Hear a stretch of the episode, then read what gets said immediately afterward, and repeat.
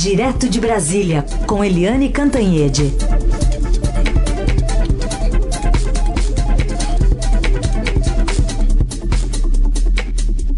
Oi, Eliane, bom dia. Bom dia, Raíssa e Carolina, ouvintes. Bom dia, Eliane. Começar falando sobre esse confronto, né? O senador licenciado Cid Gomes foi atingido ontem por esses dois tiros durante um protesto de policiais militares em greve lá em Sobral. E agora as forças de segurança nacional estão chegando eh, lá no, no Ceará. Vou colocar aqui um trechinho para o nosso ouvinte que não, não ouviu, um trecho da fala do, do, do Cid Gomes antes de ser alvejado e também o som dos tiros no meio dessa confusão. É ilegal. Vocês têm cinco minutos para pegarem os seus parentes, as suas esposas. Cinco minutos.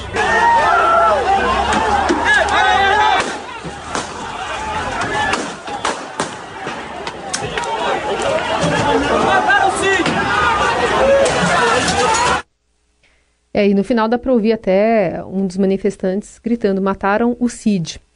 Número, no, fora a parte policial, é, Eliane, como é que a gente analisa politicamente também esse, esse atentado?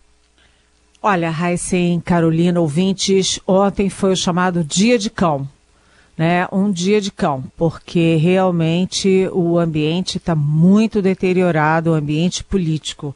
E aí, quando você tem, em meio ao ambiente assim, um tiroteio, tiros é, num senador da República, realmente a coisa fica toda muito, muito embolada. Na, na verdade, quando você olha ali aquela história do Ceará aqui em Brasília, né, você conversando com políticos, com militares, é daquela história em que ninguém tem razão.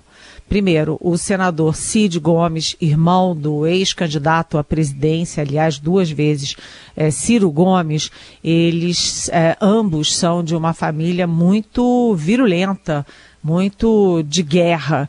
Né? O que que o senador tinha que fazer se aboletando ali numa retroescravadeira, uma, uma, enfim, uma máquina grande, poderosa, para jogar contra os manifestantes e dentro de um quartel militar. Sabe, é realmente o Eduardo Bolsonaro tem, uma, tem razão quando ele diz que foi uma insanidade. Do outro lado, você tem policiais é, fardados, encapuzados, armados, fazendo uma greve que é sim ilegal. Né? Categoria armada não pode fazer greve. Tem até nome, não é greve, é motim. Então você tem dois lados completamente errados em confronto. E quando vocês veem a foto, né, os vídeos é, do senador Cid Gomes depois de atingido, vocês veem claramente que os tiros foram para matar porque foram tiros no lado esquerdo do peito, muito próximos ao coração. Ou seja, quem atirou mirou o coração, portanto, mirou para matar. É, então, de uma gravidade enorme, e isso se complica ainda mais porque o senador é. Uh, é de oposição ao governo federal, mas é situação no Ceará, que é um governo é, do PT. Então, todo um caldo de cultura muito complexo e muito perigoso num momento em que você tem um país muito conflagrado, em que o próprio presidente da República todo dia vem a público criando um novo inimigo, um novo alvo.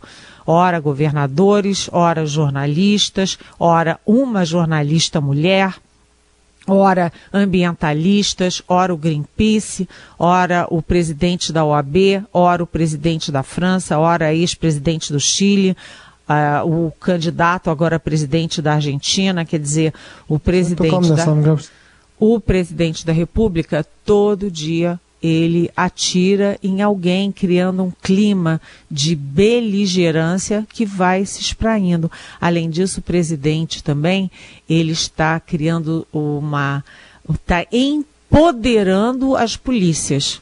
Né? Toda vez que tem confronto policial em que morrem crianças, por exemplo, o presidente defende a polícia e não se manifesta em favor das crianças ou das vítimas. Enfim, esse clima todo do país é um clima muito ruim, por isso agora há é, autoridades de, vamos dizer, de bom senso, pedindo serenidade, pedindo diálogo e pedindo para baixar a poeira. Ainda bem que nós estamos na semana aí do carnaval, né? O carnaval tá chegou, na verdade, para ver se a gente tem uma uma pausa para reflexão e para cautela. Como fato, o Cid Gomes está internado. Ele levou dois tiros, como eu disse. Um deles perfurou o pulmão é, é, quebrou uma costela e ele está internado na UTI, mas, segundo o boletim médico de ontem à noite, não corre risco de vida e vai se recuperando bem.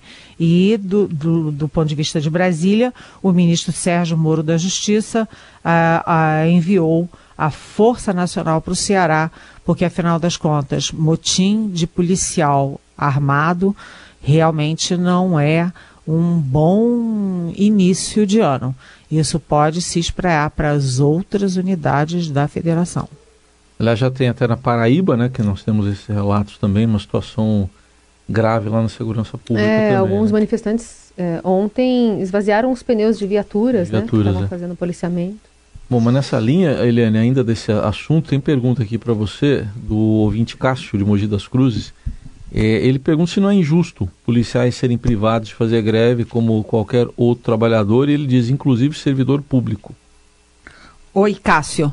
É, bom dia, não é injusto, não. Isso tem uma lógica que é uma lógica não apenas brasileira, mas internacional.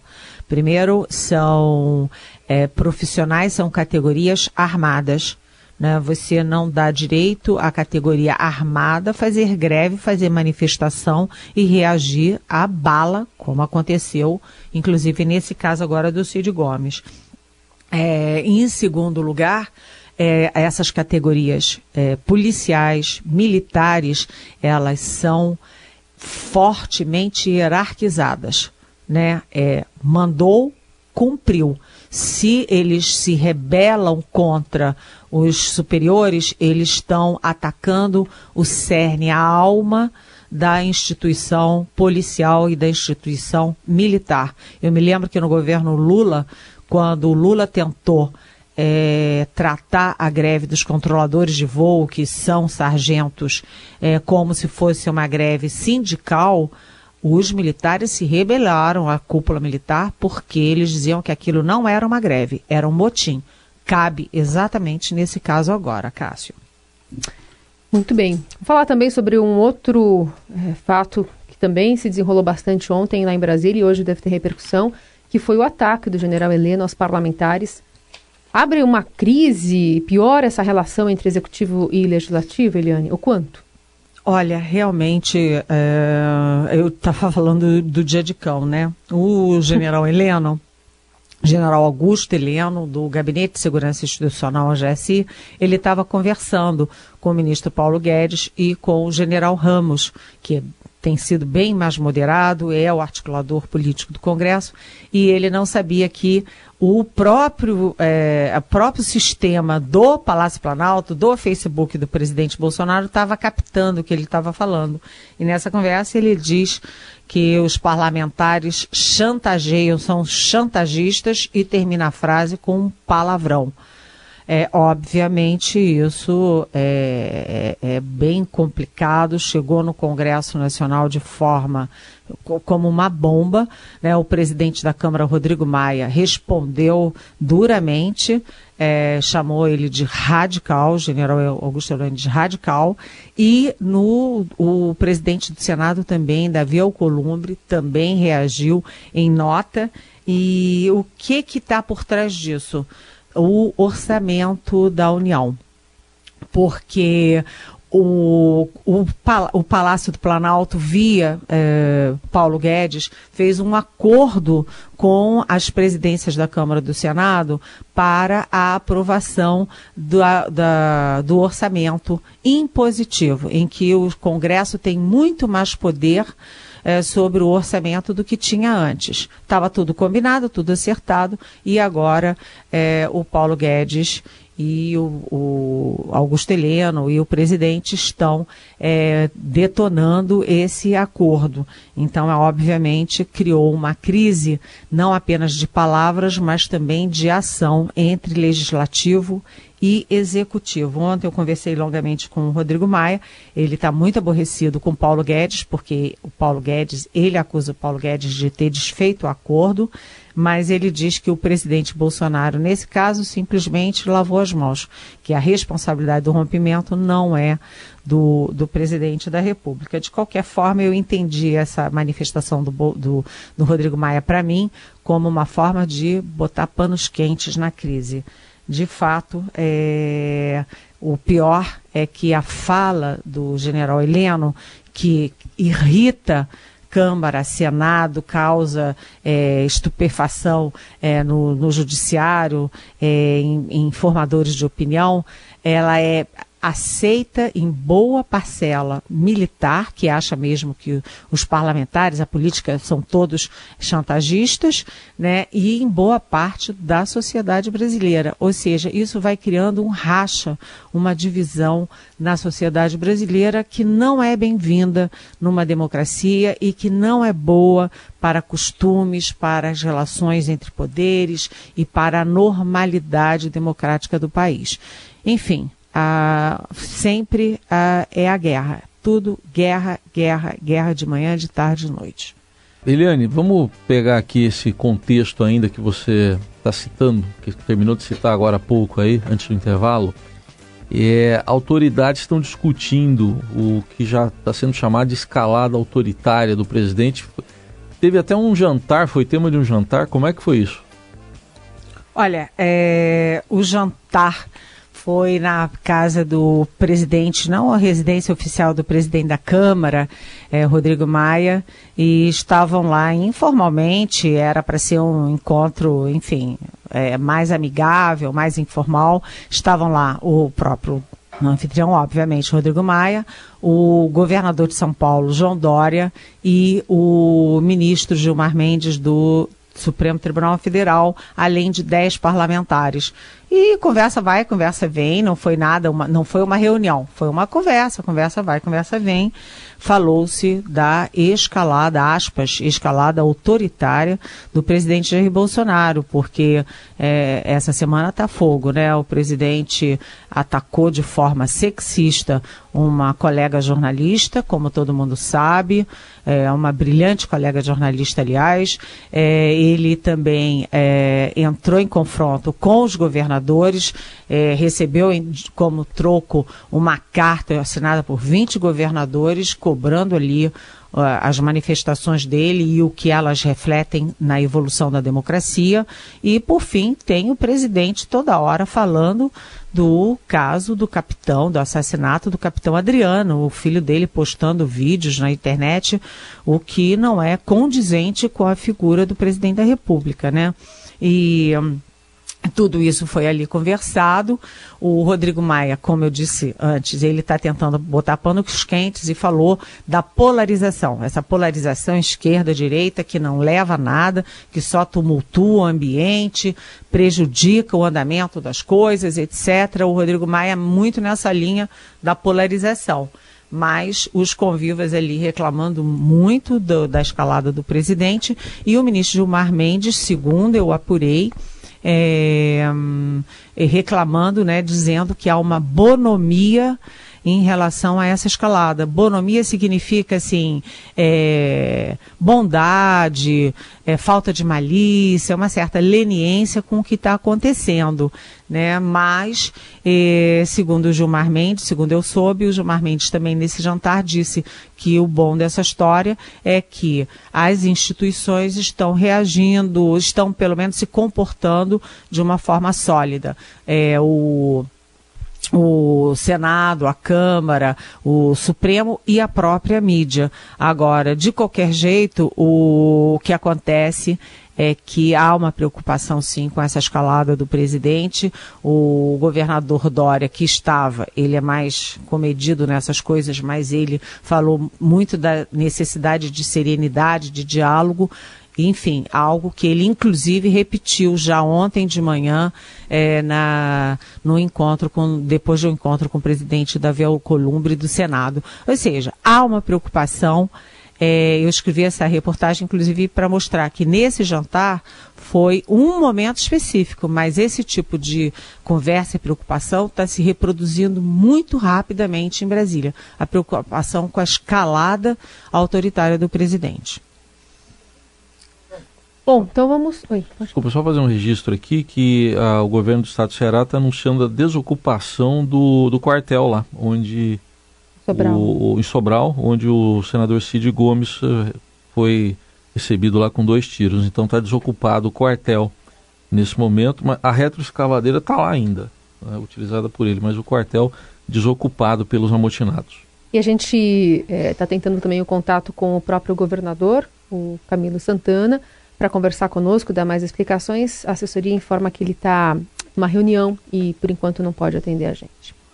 Tem pergunta para você, Eliane, Eliane, ainda levando em conta essa escalada autoritária do presidente que você mencionou. Olá, bom dia. Eu gostaria que, de saber se a gente vive aqui no, no Brasil numa ditadura não oficial. Bom carnaval. Oi, é, bom dia, bem-vinda. Não, a gente não vive numa ditadura nem formal nem extraoficial porque o presidente da República tem esse estilo dele, é, sempre está no ataque, escolhe inimigos, etc. Mas o presidente sabe, e a gente vê todo dia, que as instituições funcionam livremente. Né? Câmara, Senado, os tribunais superiores, a justiça brasileira, a, a mídia brasileira e a sociedade tem todas as informações de todos os lados para tirar suas conclusões e, enfim, decidir é, para que lado vai. Ou seja, não, não, a gente não vive numa ditadura, não. A gente vive numa democracia capaz de se mover e de recriminar é, impulsos que possam não ser ou não parecer democráticos. Eliane, agora, nesse hum, contexto todo aí de beligerância, né, que você bem citou, como é que ficam as reformas econômicas? Como é que fica a economia? Por exemplo, eu estou vendo aqui o dólar acabou de abrir 4,38 nesse momento. Pois é. Evidentemente, esse tipo de embate, tiro em senador, crises, o presidente batendo todo dia em alguém, tudo isso, obviamente, cria insegurança e insegurança é uma palavra que não combina com crescimento econômico, com atração de investimentos. Então, nesse momento, há uma preocupação com isso, como há também depois é, nessa, nessa é, rompimento de acordo por causa do orçamento. A frase do general Heleno, tal, todo mundo se pergunta como vão ficar as reformas, porque a reforma da Previdência foi uma etapa, foi apenas o start de um processo que precisa de várias outras etapas, como a reforma administrativa, a reforma.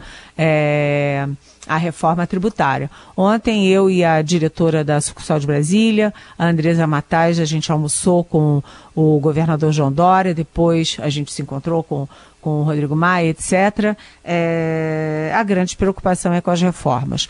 É, o Rodrigo Maia diz que a reforma é, tributária vai bem, e que mesmo o governo não mandando uma proposta própria, né, ontem foi criada a comissão de 25 membros da Câmara e do Senado e que o governo tem uma representante que ele, Rodrigo Maia, elogiou bastante, a, a Vanessa Camargo, que participa é, como representante do governo dessas reuniões. E que então está de bom tamanho se o governo não quiser mandar proposta nenhuma de reforma tributária, que tudo bem. Agora, é, o que a gente soube é, por outras vias, é que o governo anunciou que não vai mandar mais a reforma administrativa. Aí a gente lembra que Primeiro, os jornais chegaram a dar manchetes dizer, o, com o Guedes dizendo que a reforma tinha subido no telhado, não ia ter reforma administrativa agora. Depois, o presidente Jair Bolsonaro falou publicamente duas vezes que a reforma ia ser mandada para o Congresso nesta semana, possivelmente hoje, quinta-feira. Né? E a última informação que a gente tem é que o governo informou ao Congresso que não, que não vai sair a reforma administrativa agora. Ou seja, o governo está é, vai, não vai, ele está assim é, instável em relação às propostas próprias de reforma, tanto tributária quanto administrativa. A sensação que se tem é que eles não estão conseguindo chegar a um acordo. Eles quem? O próprio Paulo Guedes e o próprio presidente Jair Bolsonaro. De qualquer forma, todo o empenho do Rodrigo Maia, da cúpula da Câmara, da cúpula do Senado, é tocar as reformas, apesar das indefinições do Executivo. Eliane, deixa eu fazer mais uma pergunta aqui do nosso ouvinte Gabriel. Vamos ouvir o que ele mandou aqui para o nosso WhatsApp.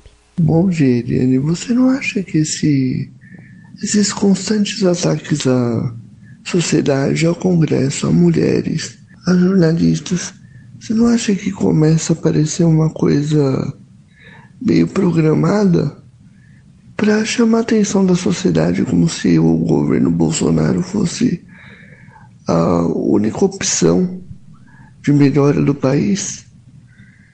Será que não é um ataque direto à democracia? Obrigado, bom dia, Gabriel São Caetano. Oi, Gabriel, bom dia, bem-vindo, obrigada pela pergunta.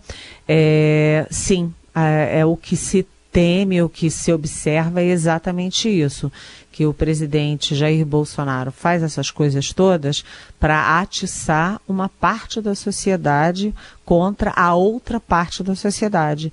Então, esses movimentos todos seriam para dizer: é, tá vendo? Esses parlamentares são só chantagistas mesmos, ou seja, joga a opinião pública contra o Congresso. Ah, esses jornalistas, tá vendo?